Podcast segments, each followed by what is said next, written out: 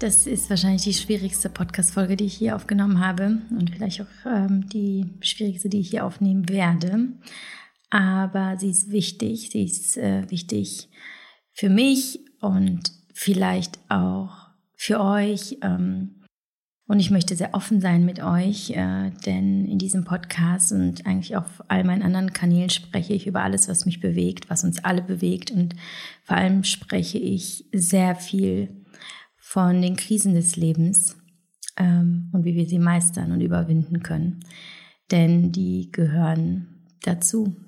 Sie sind Teil dieser äh, Polarität ähm, von guten wie von schlechten Zeiten. Mm, und ich befinde mich gerade in einer, ja, ich will nicht sagen schlechten Zeit, aber einer sehr, sehr schwierigen Zeit. Ähm, ich habe vor etwas mehr als einer Woche bekannt gegeben, dass mein Mann und ich uns getrennt haben bei Instagram und bin dann offline gegangen für äh, einige Tage, um mich äh, zu sortieren im Innen und Außen, in die, in die Stille zu gehen, das alles äh, ein bisschen äh, sacken zu lassen. Von Verarbeitung kann man wahrscheinlich noch gar nicht sprechen, ähm, denn das wird wahrscheinlich eine ganze Weile dauern. Aber ich beschäftige mich mit diesem Thema ja schon natürlich viel, viel länger als ähm, seit einer Woche.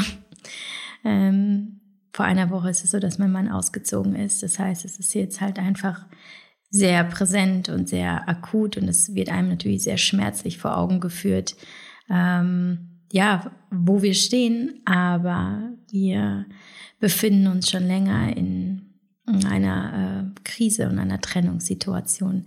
Deswegen habe ich äh, viele Gedanken gesammelt und viele Learnings und teile sie jetzt in dieser Podcast-Folge mit euch. Ähm, und dabei geht es gar nicht so sehr darum, was ist passiert. Beziehungsweise ich gehe gar nicht in diese, in diese Detailschilderung äh, dieser Trennung, ähm, zum einen, weil es gar nicht so eine große Rolle spielt. Äh, zum anderen ist es so, dass zu einer Trennung zwei Personen gehören, wie auch zu einer Beziehung, wenn man in einer Zweierbeziehung ist und nicht in einer polyamorösen. Ähm, aber zu einer Trennung gehören zwei, aber hier komme nur ich zu Wort. Ähm, und das wäre aus meiner Sicht nicht fair, alles preiszugeben, was war, und wie ich alles im Konkreten sehe. Es geht ja auch nicht um falsch und richtig oder wer hatte Recht, wer hatte kein Recht. Das, das ist äh, gar nicht ähm, ja, der Punkt. Und ähm, deswegen werde ich mich mit meinen Ausführungen möglichst äh, zurückhalten und eben nicht ins Detail gehen, auch aus Rücksichtsnahme auf meinen Mann. Mm, aber ich möchte über diese Trennung von meinem Mann und dem Papa unserer beiden Kinder sprechen, weil zum einen kann ich mir vorstellen, dass ich damit jemandem da draußen helfen kann. Vielleicht ähm, kannst du irgendwas für dich mitnehmen, auch wenn du äh, gerade gar nicht in, in einer ähnlichen Situation bist oder äh, dich auch gar nicht in eine ähnliche begeben möchtest. Ähm, vielleicht bist du auch einfach nur neugierig, was auch okay ist. Aber was ich mit dieser Podcast-Folge hauptsächlich tun möchte, ist darüber zu sprechen, ähm, ja, dass es ja letztlich in unserem Leben darum geht, dieses eine Leben, das eine, das wir haben, das uns geschenkt wurde, das größte Geschenk, das wir je erhalten werden, mit möglichst viel Freude und Liebe zu leben. Und wenn wir merken, dass es gewisse Dinge gibt in unserem Leben, die uns davon abhalten und uns blockieren, ähm, uns eben vor eine Entscheidungssituation stellen. Und da gilt es herauszufinden, wie kann ich eine mutige Entscheidung treffen, zu springen in mein Glück, in die größte Chance auf mein persönliches Glück und Wachstum. Wie kann ich das machen und so leben, wie, wie, wie ich es wirklich möchte, obwohl ich Angst habe? Also in dieser Podcast-Folge geht es darum, wie ich die schwierigste Entscheidung meines Lebens treffen konnte, obwohl ich echt große Angst hatte und sehr, sehr, sehr, sehr viele Selbstzweifel. Aber eben wusste, dass ich es tun muss, wenn ich glücklich werden möchte und nicht nur ich, sondern auch mein Mann und meine Kinder. Und ähm, mich eben davon zu lösen, dass nur eine, ja, bestehende Ehe das beste Konzept ist für alle von uns. Und darüber werde ich in dieser Podcast-Folge sprechen und ich wünsche dir ja viel Freude, falls man das so sagen kann, mit dieser Episode. Und ich bat schon bei Instagram darum, mir ähm, nicht unbedingt private Nachrichten zu schreiben zu dem Thema. Also ähm, in dem Sinne keine Ratschläge, ähm, keine persönlichen Fragen. Ich versuche alles, was ich sagen möchte, in dieser Podcast-Folge zu sagen und möchte darüber hinaus das Thema nicht weiter äh, thematisieren, ausschlachten.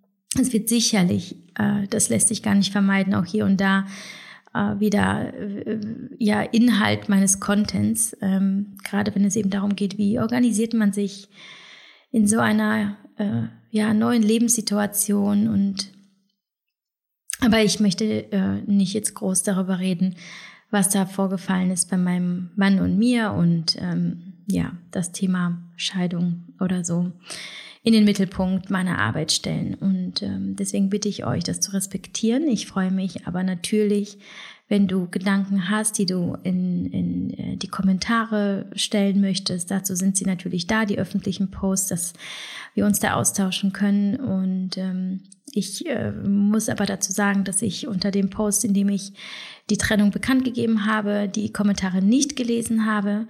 Äh, ich hoffe, jeder, der jetzt hier zuhört und einen Kommentar hinterlassen hat, kann mir das verzeihen und kann es verstehen. Es äh, ist nichts Persönliches, es ist nur das. Ähm, es ist gerade aktuell eine Zeit, in der ich sehr, sehr bei mir bin und ähm, mich so sehr danach schaue und nicht danach suche, was denkt die Welt über mich und meine Trennung und über unsere Situation. Aber ich weiß sehr zu schätzen, dass ihr teilhabt, dass ihr ähm, Gedanken da lasst und ähm, ja, und dass ihr darauf vertraut, dass wir das alles so machen, wie wir es für richtig halten. Okay.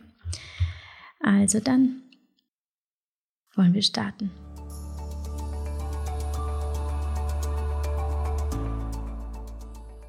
Mein Podcast-Partner für diese Folge ist wieder Athletic Greens, das mittlerweile seit über drei Jahren quasi meine kleine Gesundheitsversicherung ist und mir vor allem aktuell in einer außerordentlich stressigen und belastenden Zeit hilft, gut für mich zu sorgen und mich mit allem zu versorgen, was ich brauche. Das All-in-One-Supplement lässt sich nämlich ganz einfach in den Alltag integrieren, da wir die Tagesration Greens Plus in Wasser auflösen und trinken dürfen und damit unser Immunsystem, die Darmflora, die Regeneration und den Energiehaushalt bestmöglich unterstützen.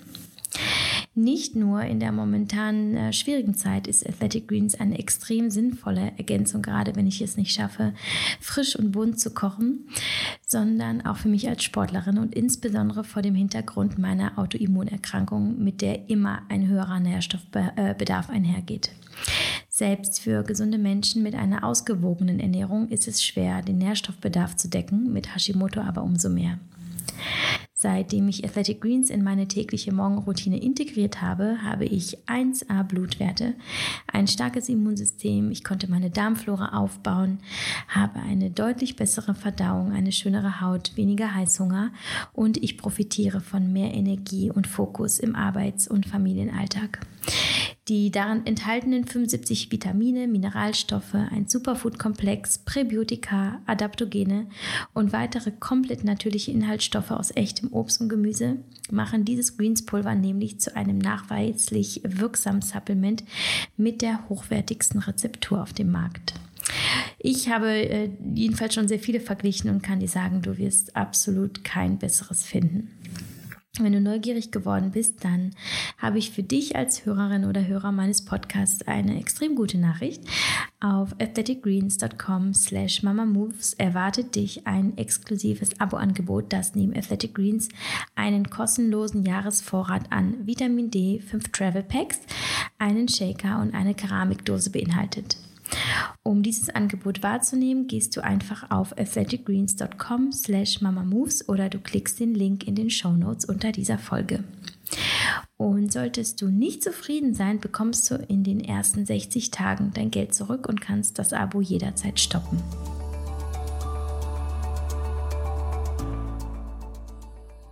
Okay, ich äh, versuche einen roten Faden zu finden und euch so ein bisschen chronologisch mitzunehmen und ein bisschen Background-Infos zu geben, um äh, ja, verständlich zu machen, äh, wie es zu dieser Entscheidung kommen konnte. Ähm, wie haben mein Mann und ich uns kennengelernt? Ähm, die Geschichte selbst spielt jetzt nicht so eine große Rolle. Was wichtig ist für unsere Geschichte, ist, dass wir uns in einer Phase kennengelernt haben, in der ich nicht ich selbst war, nicht in meiner Kraft, nicht in meiner Fülle. Ich war äh, ängstlich, ich war verloren, ich war komplett im Mangel, da ja mein Vater sterbenskrank war und ähm, ich permanent ja, in, in Alarmbereitschaft war, in Angst, ähm, wirklich gar nicht wusste, wie ich zurechtkommen soll mit den Verpflichtungen des Lebens. Und da war mein Mann und er war da und hat mich äh, aufgefangen. Und das war das, was ich gebraucht habe, diese absolute Sicherheit und diese unfassbare Nähe. Und ja, es wurden schnelle Entscheidungen getroffen. Wir sind sehr schnell zusammengezogen, ein bisschen aus der Not. Ähm, wir haben uns nach einem Jahr verlobt. Es ging alles Schlag auf Schlag und was äh, rückblickend keinen Raum hatte zu dem Zeitpunkt waren Gefühle. Also Gefühle in dem Sinne von, was ist es, was ich wirklich brauche und was ist es, was ich wirklich bin. Denn ähm, ich äh, sehe das heute so, dass es sehr schwierig ist, glaube ich, ähm, große Entscheidungen fürs Leben zu treffen, nämlich zum Beispiel die Entscheidung für den Partner fürs Leben, in einer Zeit, in der wir eben im Mangel sind. Denn da entscheidet nicht das Herz, es entscheidet eher die Angst. Die Angst vom Alleinsein, die Angst vor dem Tod, die Angst vor Ablehnung. Und ich weiß, dass ich damals sehr, sehr viel in Angst war und mein Mann mir diese Angst komplett genommen hat in diesem Augenblick. Und gleichzeitig war ich auch die Frau, die er gebraucht hatte. Also mein Mann ist unfassbar hilfsbereit und ähm, aufopferungsvoll und äh, weicht einem nicht von der Seite, kann man sagen, wofür ich ihm auch unfassbar dankbar bin. Zu diesem Zeitpunkt hätte es keinen besseren Menschen für mich geben können. Mm. Aber es waren halt eben andere Mechanismen im Spiel. Also es äh, war dann eben nicht die, diese, ja, diese, diese, diese, wie kann man sagen, ein frisches Feld, auf dem man wirklich was sehen kann, wo kein, ähm, wo kein Unkraut drauf ist und ähm, keine alte Ernte, die da noch vor sich hingammelt, sondern wirklich ein frisches Feld. Das gab es halt eben nicht. Es war sehr viel Chaos und ähm, alle Entscheidungen, die ich damals traf, waren komplett rational. Also ich habe mich aus ähm, reiner Rationalität dafür entschieden, ähm, zu ihm zu ziehen, mit ihm zu sein, ihn zu heiraten. Ähm, und das Ding ist, in der Liebe kann man nicht rational entscheiden. Ich glaube, das ist der Lebensbereich, in dem man am wenigsten rational entscheiden sollte. Doch ich war damals einfach nicht mit mir verbunden, nicht im Gefühl. Ich habe also getan, was Sinn macht.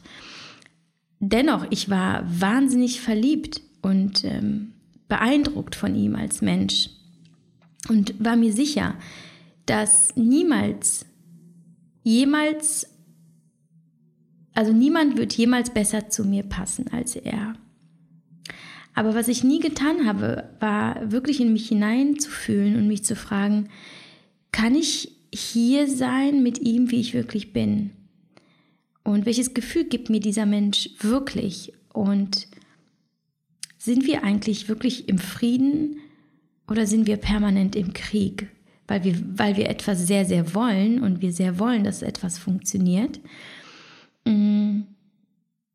Oder ist halt einfach alles da und wir können uns wirklich mit Liebe nähren.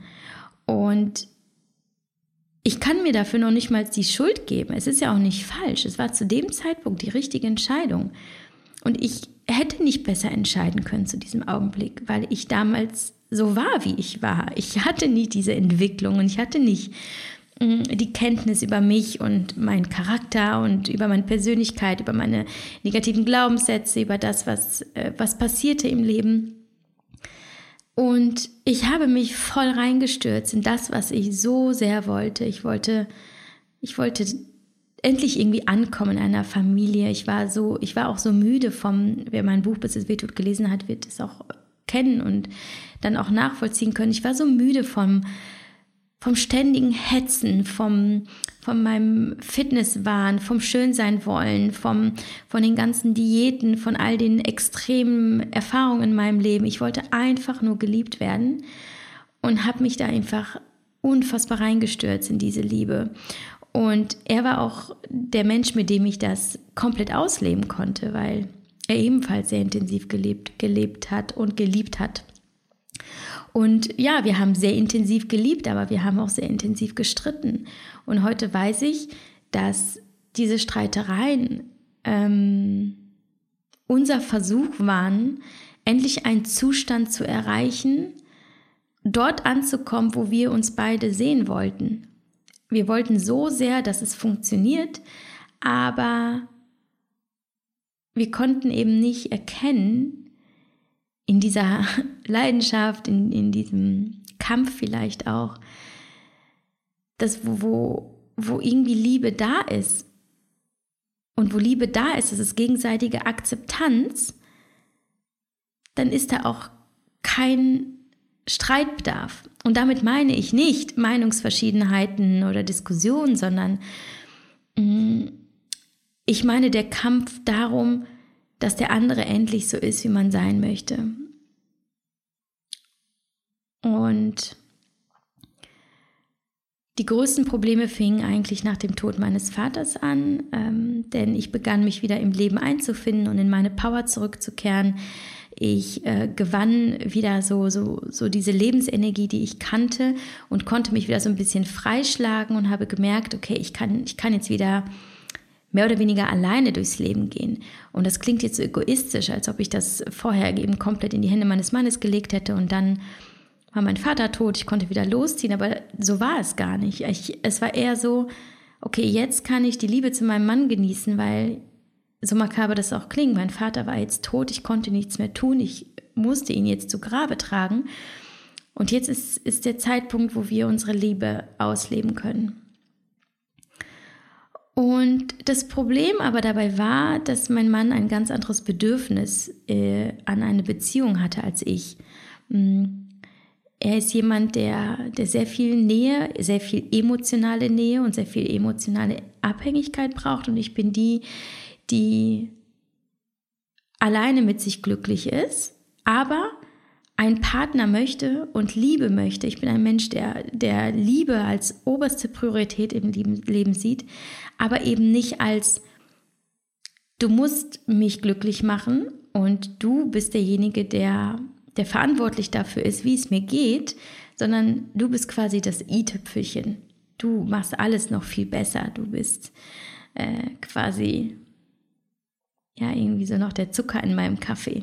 Aber du bist nicht für meine Gefühle verantwortlich.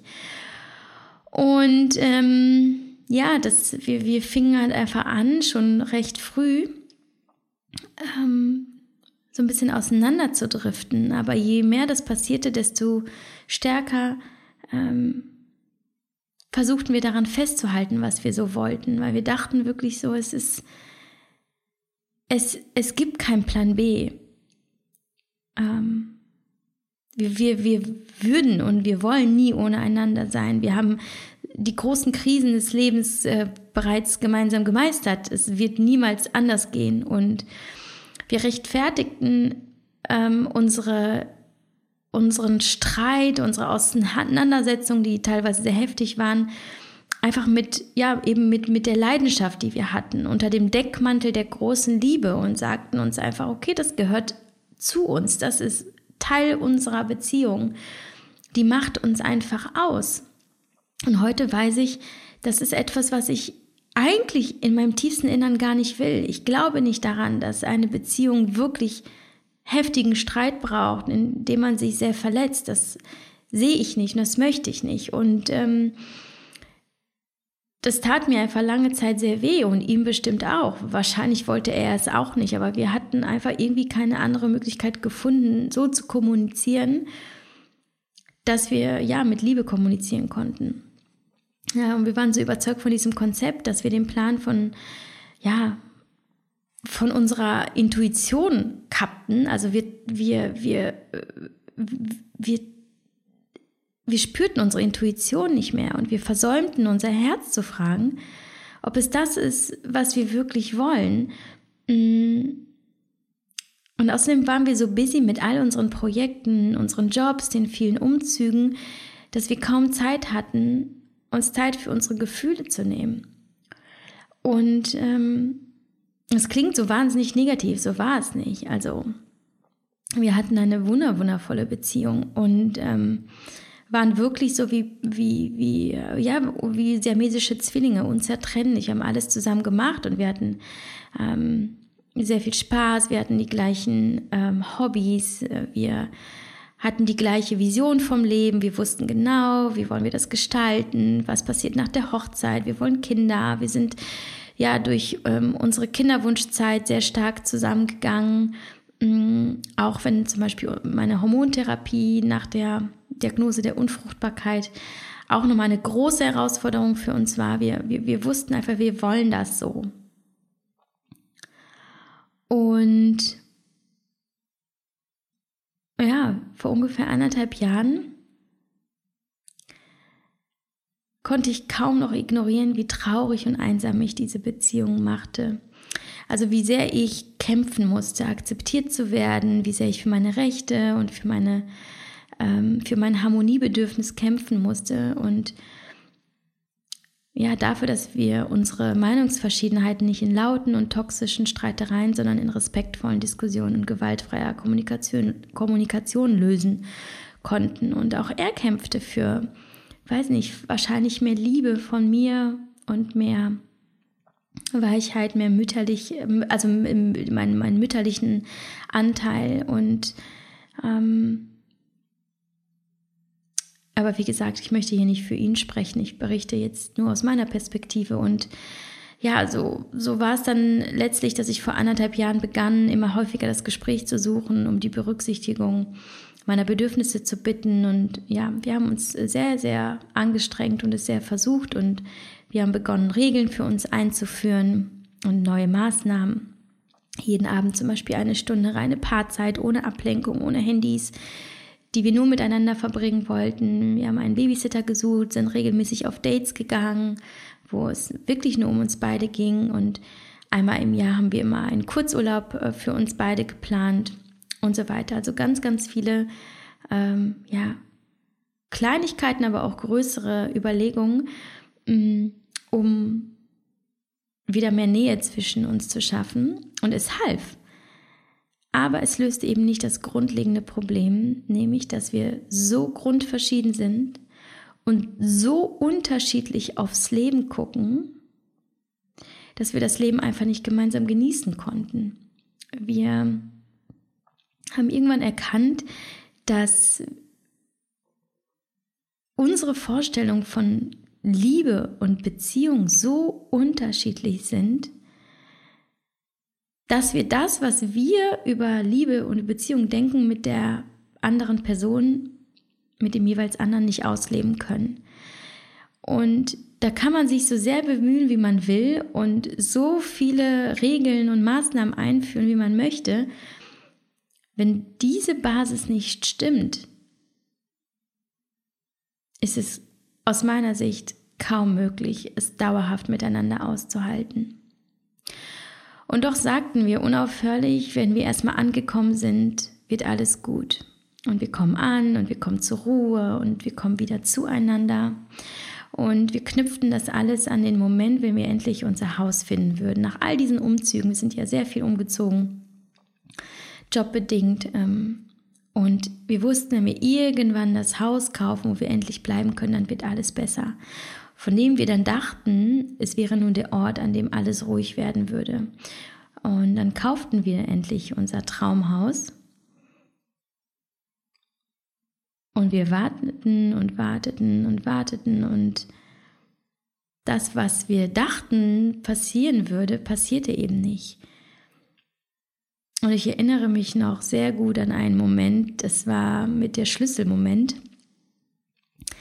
Ich stehe in diesem Haus, wir haben mittlerweile alles, ja, nach ein paar Monaten der intensiven Arbeit ähm, geschafft. Also wir haben ein paar Malerarbeiten gemacht, wir haben unsere, unser Interieur so eingerichtet, wie, wie wir es wollten, den Garten, alles war fertig und ich stehe da und um mich herum all dieser Luxus und alles, was wir uns erarbeitet, erarbeitet und ersammelt und ähm, ja, kreiert haben. Und all dieser Luxus um mich herum und in meinem Herzen ganz viel Armut.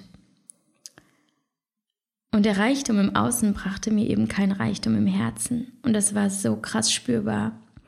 Es war sogar so, dass es eher den gegenteiligen Effekt hatte. Also wir haben ein teures Haus gekauft und in mir nur Leere in diesem Augenblick. Ich habe begriffen, dass es eine Utopie ist, zu glauben, dass wenn in Zukunft das und das erreicht ist, dass dann alles besser wird. Es ist eine Utopie. Und es ist so naiv und das war ein so krasses Learning für mich, dass du dir eben Glück nicht erkaufen kannst. Und kein Projekt im Außen dieser Welt kann dir das geben, was du eigentlich in deinem Herzen suchst. Und ja, ich verstand dann allmählich, was passiert war. Wir hatten keine Projekte mehr. Wir hatten alle unsere Projekte abgeschlossen. Und trotzdem hatten wir immer wieder die gleichen Konflikte. Und ja, wir begannen das Haus mit negativen Geschichten zu füllen, anstatt mit Liebe. Und vor ungefähr zehn Monaten gab es dann einen konkreten Vorfall, ähm, nachdem ich dann um etwas Zeit für mich bat, um ähm, das alles für mich zu verstehen. Und diese Pause führte aber noch zu größeren Problemen und Konflikten. Wir haben uns sogar noch eine Zweitwohnung in Köln genommen, um zu gucken, ob uns die räumliche Trennung gut tut. Wir haben eine Paartherapie gemacht und ähm, es wurde uns einfach klar, dass Liebe nicht reicht, um alle Probleme zu lösen, um alle Hürden zu überwinden. Und wir wollten uns nichts mehr vormachen, uns nicht mehr belügen und wir wollten uns nicht mehr so lange quälen. Und ich traf dann Ende Dezember die Entscheidung, dass wir uns nun endgültig trennen und und auch mein Mann hatte es zu diesem Zeitpunkt gesehen, dass es für uns besser werden würde. Und wir haben sehr, sehr, sehr, sehr viel geredet und dann beschlossen, dass wir uns scheiden lassen wollen. Und ich sage euch, das war so krass, das auszusprechen. Ich hatte solche Angst Und gleichzeitig wusste ich, dass diese Entscheidung schon längst getroffen war. Dass ich schon lange, schon viele Monate wusste, dass es wohl wahrscheinlich nicht mehr funktionieren wird. Und dass ich es schon länger wollte, mich nur nicht getraut hatte, es auszusprechen. Und ähm, zu dem Zeitpunkt arbeitete ich bereits mit einem Coach und einer Therapeutin und wusste, welche Glaubenssätze meiner Angst zugrunde lagen. Mm, ich hatte mir da also auf jeden Fall schon zu Beginn Hilfe geholt, ähm, weil ich ich wollte mich da sehr intensiv und weise damit auseinandersetzen und reflektiert sein. Und ähm, das ist ja eine Entscheidung, die triffst du ja nicht eben so, nur weil du gerade keinen Bock mehr hast äh, zu streiten oder keinen Bock mehr hast, irgendwelche Probleme zu lösen. Äh, da hängt ja so viel dran und ich wusste, ich brauche professionelle Hilfe und das hat mir auch sehr geholfen. Und außerdem hat mir geholfen, dass ich mir sehr viel Raum für mich genommen habe, meine Gefühle, meine Intuition, meine Bedürfnisse und ich zog mich zurück, weil ich ja auch ein introvertierter Mensch bin und es wurde dann so still um mich herum, dass meine Stimme so laut war, dass ich sie einfach nicht mehr ignorieren konnte. Und nicht nur meine Stimme, auch mein Herz. Ich konnte einfach förmlich spüren, was es mir sagte.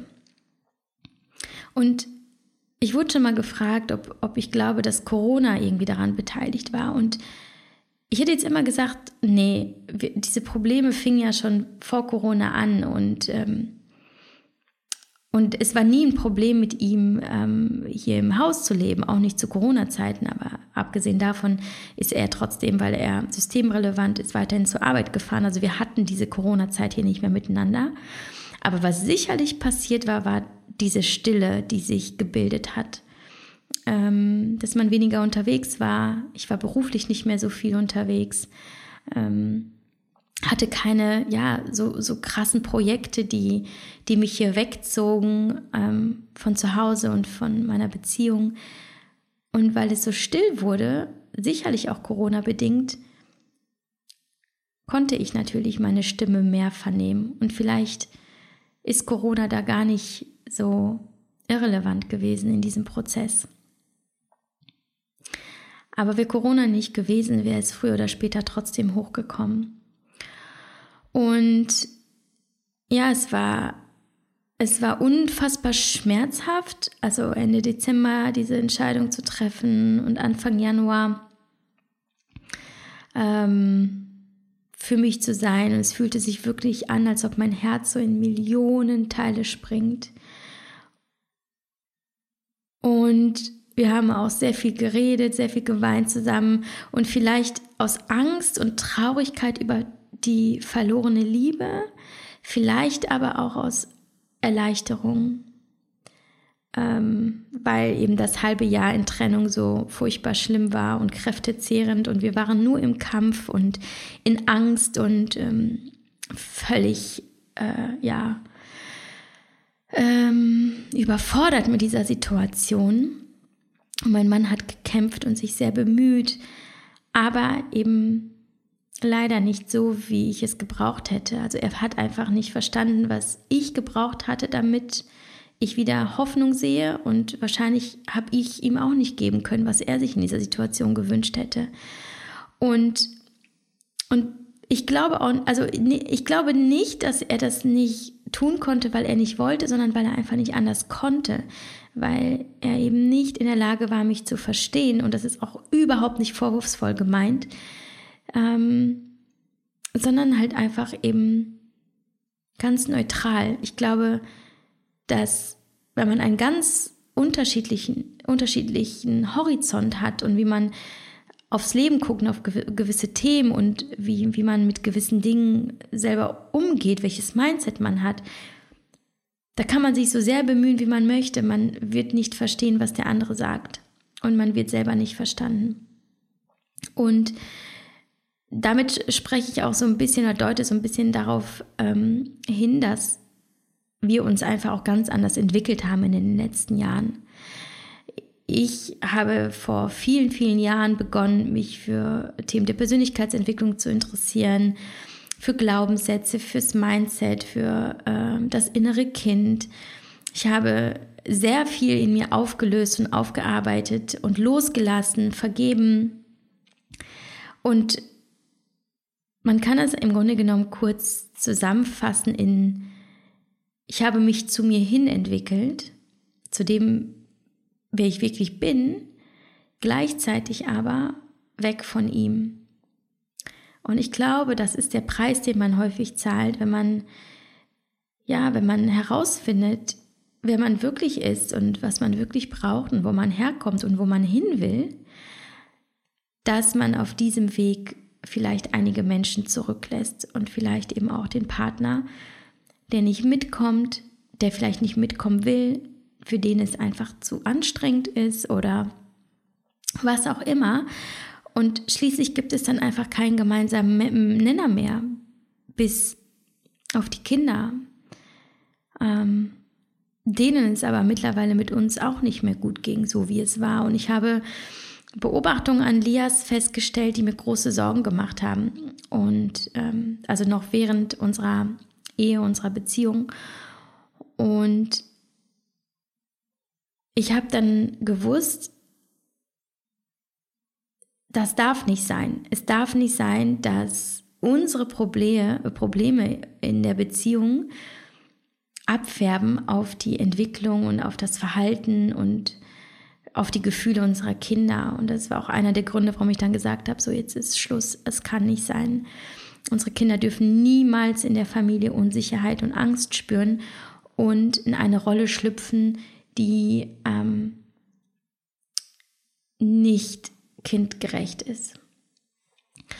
Ja, und daraufhin setzten wir uns hin und gaben uns das Versprechen, uns in Liebe, Respekt und Freundschaft zu trennen. Und er sagte dann was sehr Schönes, wie ich finde, wenn wir schon nicht das beste Ehepaar sein konnten, so können wir nun das beste getrennte Paar werden, das es jemals gegeben hatte. Und ich glaube, wir haben lange nicht mehr so viel Liebe zueinander empfunden wie in diesem Moment. Und das hat uns, glaube ich, beiden sehr, sehr viel Angst genommen, weil wir nämlich wussten, jetzt gibt es keinen Kampf mehr. Und es wird nie einen Kampf geben um, um Geld, um Besitz, um die Kinder. Wir wollen uns gegenseitig unterstützen, wir wollen füreinander da sein, wir wollen Familie bleiben. Wir möchten nur nicht mehr als Paar durchs Leben gehen, weil keiner von uns beiden wirklich glücklich wäre und auch nicht die Kinder. Und der beste Beweis, dass das eine gute Entscheidung für uns war, ist nicht nur, wie wir uns seither fühlen, und damit meine ich nicht, dass wir uns gut fühlen, weil es ist natürlich wahnsinnig schmerzhaft und schwierig, mit der Trennung umzugehen und ja, nicht mehr gemeinsam das Leben zu meistern in dem Sinne. Ähm, aber ich glaube, wir können jetzt beide aufatmen, weil wir wissen, wir haben das Richtige getan. Und das ist wie, als würde einem wirklich so ein, so ein ganzes Gebirge vom Herzen rollen. Außerdem sehen wir, die Kinder sind nun deutlich entspannter und fröhlicher und überhaupt gehen sie unfassbar gut mit dieser Situation um. Also schon so, dass ich sage, ah, es ist fast zu schön, um wahr zu sein. Wir hatten uns ähm, auch direkt Anfang Januar, äh, die, äh, kurz nach der Trennung, mit ihnen hingesetzt, mit ähm, beiden Jungs und haben ihnen das erklärt und wir haben sehr offen geredet. Und zwar wichtig, dass sie, dass sie eben wissen, was Sache ist und vor allem, dass keiner von uns die Familie verlässt. Also wir haben zu ihnen gesagt, dass sie nicht verlassen werden, weder von Mama noch von Papa. Und dass wir beide bleiben und und dass es uns gut so geht und dass wir sie lieben und dass sie nicht schuld an der Situation sind, die wir für uns ähm, als ausweglos sahen. Ja, also wir haben das natürlich sehr kindgerecht formuliert. Ähm, wir haben, glaube ich, sogar so ein Beispiel genannt ähm, aus ja, so, eine, so eine Kindergartenfreundschaft, dass es halt manchmal passieren kann, dass man merkt, man kann mit einem Freund einfach nicht mehr so spielen, wie man es sonst tat und dass es manchmal besser ist, getrennte Wege zu gehen und dass es nicht heißt, dass man dann ähm, sich hasst und dass man nicht mehr gut miteinander kann, ähm, aber dass man nicht mehr so viel miteinander spielen möchte. Ich glaube, irgendwie sowas. Und äh, wir haben eben dieses offene Gespräch äh, gehabt und Lias stellte einige, also der Ältere, der ja jetzt ähm, im August sechs wird, er stellte einige neugierige Fragen. Ähm, und wir haben ihm auf alles sehr offen geantwortet und ich habe ihn dabei sehr scharf beobachtet und ich war so froh zu sehen, dass er dabei ganz friedlich war und in seinen Augen keine Angst war. Also er wirkte beruhigt. Ja, und das blieb so bis heute. Mhm. Und da bin ich sehr, sehr froh drum, weil natürlich ähm, die Sorge um die Kinder die allergrößte Sorge war. Wir sind erwachsen, wir kommen damit zurecht. Ähm, aber letztlich sind es die Kinder, die unter einer Trennung sehr leiden können. Deswegen bin ich auch sehr, sehr froh, dass sie aktuell bei Oma und Opa sind ähm, für ein paar Tage, damit wir beide uns in dieser neuen Situation zurechtfinden können. Also mein ähm, noch Ehemann ist vor einer Woche ausgezogen und ähm, Jetzt ist Samstag übrigens, ich nehme die Folge, also sechs Tage nach dem Auszug aus. Und ähm, morgen habe ich die Kinder wieder und ich bekomme die ganze Woche von meinen Schwiegereltern Videos und Fotos und ich sehe, wie gut es ähm, unseren Kindern geht. Und es ist wirklich wichtig gerade diesen Raum zu haben, Gefühle zu fühlen und sie zu verarbeiten um wieder voll für die Kinder da zu sein, wenn, wenn sie zurück sind. Ja, also das ist so wichtig, dass wir eben nicht nur als Eltern da sind und funktionieren, sondern auch jeder für sich als Mensch ähm, für seine, dass, dass wir für unsere Psyche sorgen und für unsere mentale Gesundheit eben, um dann wiederum gute Eltern sein zu können. Und gerade in so einem Ereignis, das zum ja, einschneidendsten im Leben gehört, ja, genauso wie die Geburt eines Kindes, genauso wie eine Heirat. Ähm, und ja, so ist es auch mit der Trennung. Und das ist natürlich alles nicht in einer Woche zu verarbeiten. Und das hört ihr vielleicht auch an meiner Stimme, aber wenigstens kann man eine Woche lang alle Gefühle rauslassen.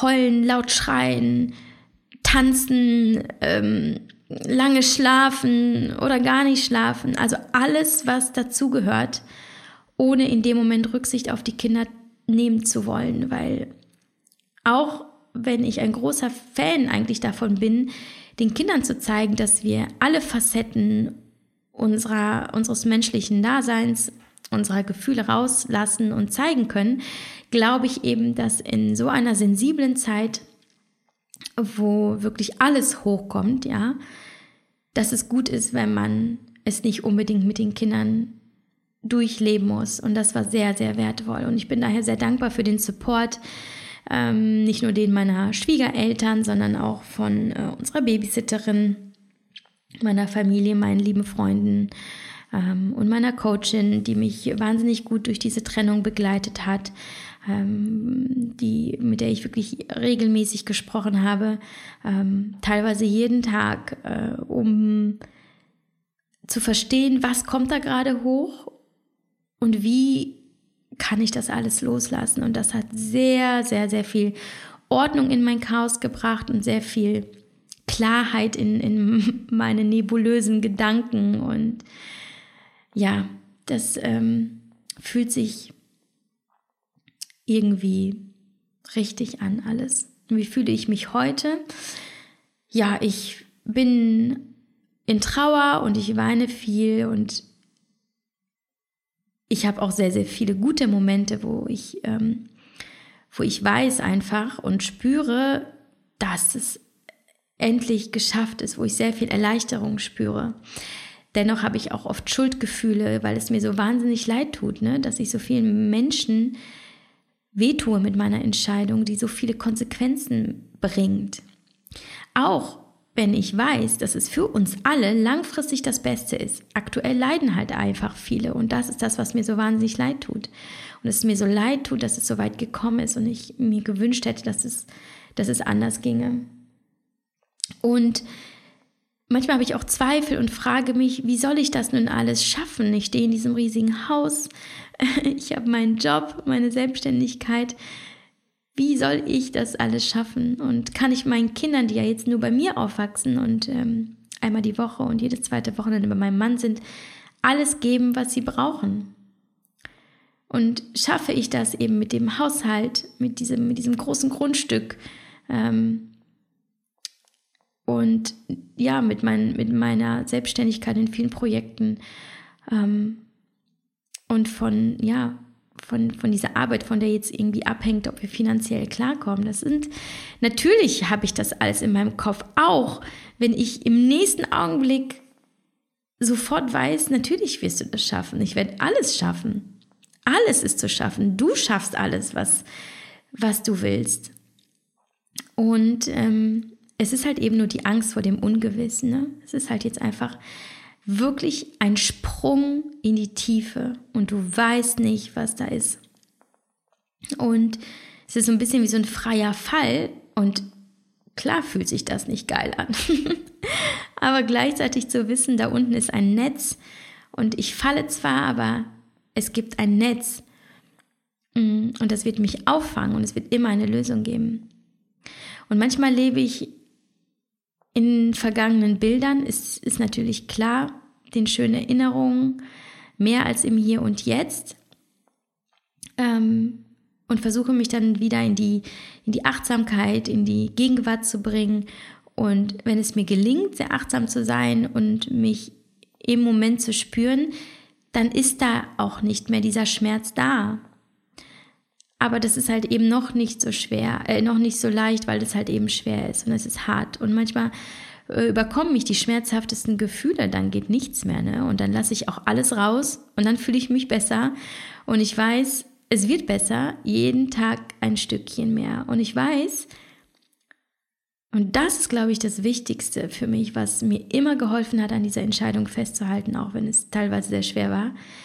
Das Richtige zu tun, tut oft wahnsinnig weh, aber es bleibt das Richtige und es ist das Richtige. Das weiß ich und das spüre ich in meinem Herzen und ich spüre das eigentlich auch in jeder Zelle meines Körpers. Und für uns alle, weil auch meine Gefühle des Zweifels zu beobachten ist, ist das eine, aber dann mich bewusst für das Vertrauen in mich und das Leben zu entscheiden, ist das andere.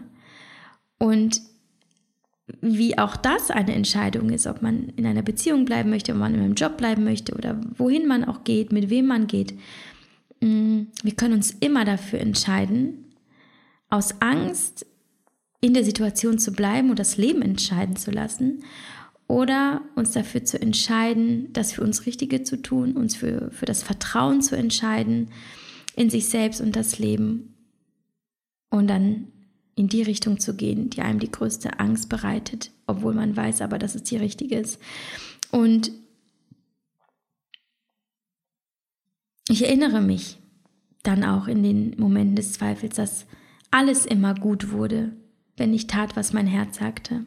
Und ich erinnere mich, dass es für alles immer eine Lösung gibt weil es immer schon eine Lösung gegeben hat, egal welche Scheiße ich gebaut habe in meinem Leben und egal was schiefgelaufen war, egal wie oft ich gefallen war. Es gab immer eine Lösung und ich erinnere mich, wie stark ich bin. Und ich erinnere mich auch, dass es okay ist, nee, es ist nicht nur okay, es ist das Allerwichtigste, glücklich sein zu wollen und frei und geliebt, so wie man wirklich ist. Und dann ist es okay. Und ich bin auch neben all dieser Schwermut und ja auch diesen äh, teils destruktiven Gedanken, die ich natürlich zwischendurch auch habe, bin ich vor allem voller Dankbarkeit, also für diese Beziehung, die ich hatte, diese Ehe, weil auch wenn sie nicht für immer gehalten hat, was natürlich mein Wunsch war, klar, wer geht schon in eine Ehe und denkt, ja gut, reicht für zehn Jahre und danach suche ich mir was anderes. Niemand. Natürlich habe ich gehofft und gewollt, dass es für, für immer hält. Aber ich bin dankbar dafür, dass sie halt eben ein gutes Jahrzehnt gehalten hat. Und nicht nur gehalten, dass sie mich getragen hat. Und es war eine, eines der besten Dinge, die ich in meinem Leben getan habe. Und nicht nur, weil sie mir die zwei wundervollsten Kinder gebracht hatte, die ich mir nur wünschen könnte, die wir uns wünschen könnten. Auch der Mann äh, an meiner Seite war ein Geschenk. Er ist ein wunderbarer Mensch und immer noch für mich da und ähm, insbesondere halt eben auch in, in all den Jahren unserer Beziehung war er da und liebevoll und loyal und treu und voller Hingabe und vor allem einfach unfassbar ehrgeizig, es zu schaffen. Und ich habe auch so viel gelernt über ganz verschiedene Themen, von denen ich mich sonst immer fernhielt und äh, dachte, oh nee, komm. Aber ich konnte lernen und ich konnte auch viel über mich lernen und ich habe so viel gesehen von der Welt mit ihm und ich werde mein Leben lang dankbar sein, dass wir uns begegnet sind, aber wir sprechen eben nicht dieselbe Sprache und wir haben nicht die gleichen Werte und wir haben nicht die gleiche Definition von Liebe. Das heißt, ich bin dankbar für das, was war und für die Erfahrung, aber ich möchte mir nicht vormachen, dass da was ist, was nicht ist. Und dass das nicht da ist, was mir im Leben so wichtig ist. Erinnert ihr euch noch an die Podcast-Folge Nummer 96 ähm, über Menschen, die uns nicht mehr gut tun? Ähm, ist ja jetzt nicht mehr so, ist ja nicht so lange her, vielleicht hast du sie auch gehört. Darüber, ähm, darin spreche ich darüber, wie, wie perfekt manchmal Menschen zu uns passen, aber teilweise eben nur temporär für eine gewisse Zeit. Und sie passen zu dem Menschen, der du zu diesem Zeitpunkt warst, für eine gewisse Zeit. Aber wir verändern uns und wir können gemeinsam wachsen und das ist natürlich wünschenswert. dass es auch möglich ist. Aber manchmal wächst nur der eine oder beide wachsen, aber halt eben nicht gemeinsam. Und wir hatten diese Möglichkeit nicht zusammenzuwachsen, weil wir zu verschieden sind. Und wir haben uns so verändert, dass wir heute nicht mehr das Beste aus dem anderen herausholen.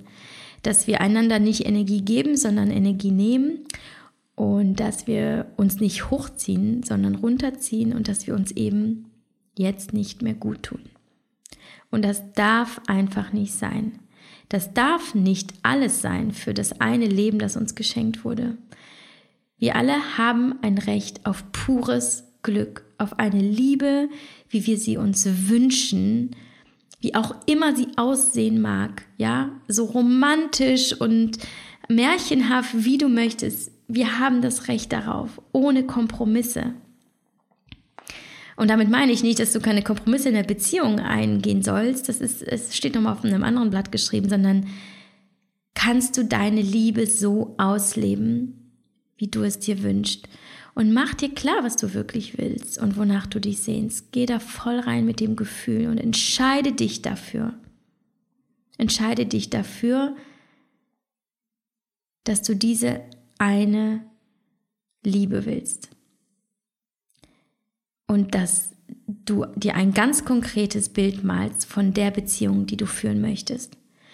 Und wenn du weißt, die führst du nicht, dann trau dich, das in Frage zu stellen.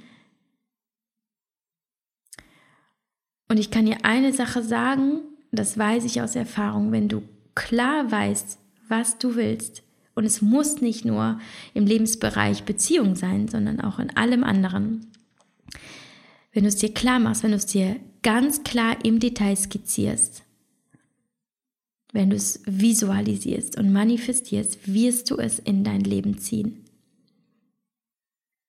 Aber es erfordert Mut, weil das bedeutet, wenn du dir das klar machst, was du willst, machst du dir eventuell auch klar, was du nicht willst. Und manchmal ist es das, was du gerade hast.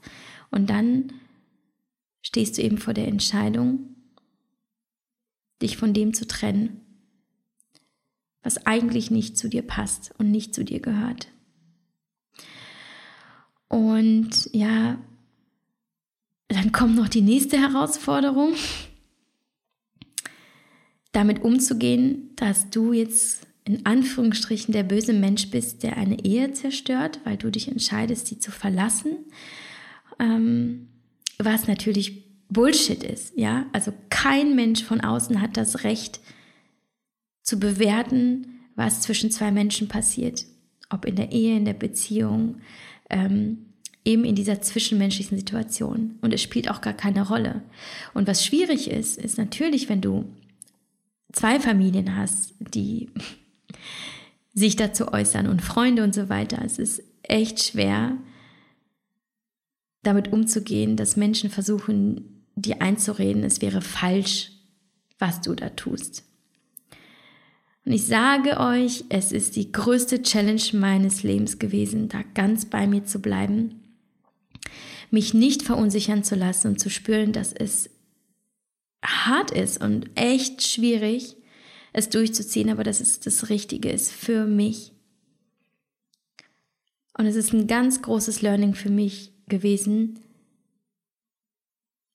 dass ich mich davon habe nicht irritieren lassen, dass ich ganz, ganz, ganz nah bei mir geblieben bin und wusste, dass nur ich weiß, was für mich richtig ist, dass nur meine Stimme zählt. Denn wenn jemand sagt, du kannst dich nicht trennen, meint er vor allem, ich könnte mich nicht trennen. Menschen geben Ratschläge auf Basis ihrer eigenen Ängste und Präferenzen. Sie sagen dir das, was sie glauben, in ihrer eigenen Situation tun zu müssen. Ganz wenige können dir einen Ratschlag geben, weil sie komplett dich sehen und alles, was sie dir, dir raten, quasi gemäß deines Charakters raten. Die meisten Menschen sagen, du kannst es nicht, weil sie eigentlich meinen, ich kann es nicht. Mach dir das bewusst.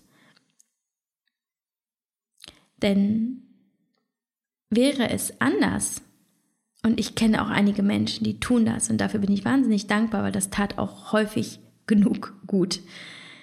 Es gibt auch Menschen, die dann sagen, es ist das Richtige, wenn es für dich das Richtige ist. Und dann tu es. Weil dann bewerten sie es nicht aus ihrer eigenen Perspektive und gleichen es nicht mit ihrer eigenen äh, Entscheidungs, äh, mit ihrem eigenen, ja, ihrer eigenen Entscheidungsmacht heraus, sondern sie tun es dann für dich. Das tun aber die wenigsten und das ist okay. Es wäre aber nicht okay, für andere zu entscheiden und das zu tun, was andere glücklich macht. Das wird am Ende definitiv zu deinem eigenen persönlichen Scheitern führen. Und ich möchte eben nicht so leben wie Menschen, die aus Prinzip zusammenbleiben oder weil es angeblich besser ist oder weil es zu umständlich wäre, sich scheiden zu lassen, weil da eben auch Kinder zum Beispiel im Spiel sind oder Eigentum oder was auch immer. Ich möchte, und das war mir die ganze Zeit klar, irgendwann, wenn ich eine alte Frau bin, wissen, dass ich nicht vernünftig gelebt habe, sondern leidenschaftlich, dass ich für mich gelebt habe, für mein Herz, dass ich dieses eine Leben komplett ausgekostet habe, ohne Kompromisse, dass ich es nicht für andere gelebt habe, sondern für mich. Und die Herausforderung dabei ist, dass du merkst, dass du Menschen enttäuscht und hinter dir lässt und ihnen vielleicht wehtust, wenn du dich eben für dich entscheidest. Doch das wird immer so sein. Es wird immer so sein, dass wenn du dich für dich entscheidest, du ganz viele Menschen damit verletzt und enttäuscht. Aber je früher du das akzeptierst und erkennst, desto freier und vor allem früher kannst du freier leben. Und äh, ich habe die letzten Monate sehr, sehr, also sehr intensiv daran gearbeitet, meine negativen Glaubenssätze, meine Ängste, Sorgen und Zweifel aufzulösen und vor allem an diesem bohrenden Gefühl zu arbeiten, versagt zu haben. Und ja, dass das, was uns so wichtig war, dass ich das nicht retten konnte. Und dass ich mit meiner Entscheidung auch das Leben vieler anderer Menschen beeinflusst habe und vor allem zu, zu, zu verstehen, dann im nächsten Step, dass es okay ist, sich wieder scheiden zu lassen. Und es ist so ein einfacher Satz, aber ich habe ihn mir immer wieder gesagt, es ist okay, sich zu trennen und sich wieder scheiden zu lassen. Es war die richtige Entscheidung damals, zu dem damaligen Zeitpunkt, in meiner damaligen Lebenssituation und wer ich damals war. Und deshalb definitiv kein Fehler. Es wäre aber ein Fehler, in dieser Situation zu bleiben und nicht zu verstehen, dass es zum jetzigen Zeitpunkt keine richtige Entscheidung wäre, in dieser Ehe zu bleiben. Wir müssen nicht in diesem Modell bleiben, nur weil es auf dem Papier steht. Es ist okay, es wieder aufzugeben und sich ins Ungewisse zu stürzen, ähm, ein neues Kapitel aufzuschlagen, anstatt in einem Okay-Zustand zu bleiben. Ein Okay-Zustand, in dem irgendwie halt alles okay ist, aber der dich komplett vergessen lässt, wie sich Fliegen anfühlt. Und ich wusste an einem Punkt im letzten Jahr, ich will in keinem Okay-Zustand sein. In keinem Lebensbereich. Für okay ist mir mein Leben zu schade. Und dafür bin ich mir zu schade. Ich will wieder fliegen, denn ich habe auf dieser Erde und in diesem einen Leben nur diese eine Chance. Und da ich für mich weiß, dass ich lieber das Risiko eingehe, lange zu fallen, bevor ein Netz kommt, und ganz lange vielleicht verloren zu sein und vielleicht häufig irgendwie Fehler zu machen oder hinzufallen, dass ich das alles lieber erleben möchte, als in einem Okay-Zustand zu bleiben, der mir zwar Sicherheit gibt, aber nicht das, was mir im Leben das Allerwichtigste ist, nämlich bedingungslose Liebe. Eine Liebe, in der man sich nicht verstellen muss, in der man sein kann, in der man atmen kann, in der man frei fliegen kann und immer wieder zurück zu dieser einen Person, die mit offenen Armen wartet, weil sie vertraut, dass du sowieso zurückkommst. Das ist das, was ich möchte. Und es ist nicht nur meine Chance auf dieses Leben und auf diese Liebe, die ich mir nun genommen habe, sondern auch meine Chance, meinen Kindern zu zeigen, wir alle haben ein Recht auf ein Leben in Fülle, in purer Freude, ohne Streit, ohne Schmerz, ohne Kampf. Wir dürfen für uns losgehen und sagen, bis hierhin und nicht weiter.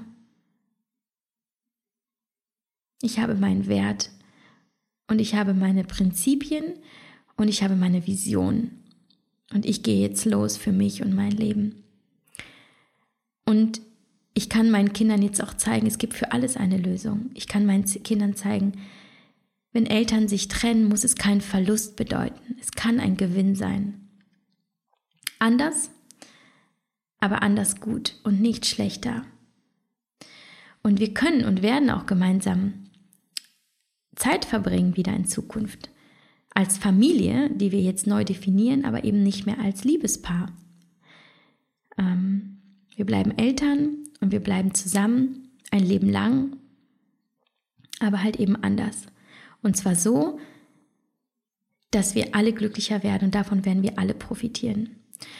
Und was für mich auch sehr entscheidend war in dieser ganzen Arbeit, die ich geleistet habe, war, dass ich ähm, verstanden habe, warum ich so große Angst hatte, so lange Zeit mich zu trennen und diesen Sprung zu wagen in die Freiheit, in Anführungsstrichen.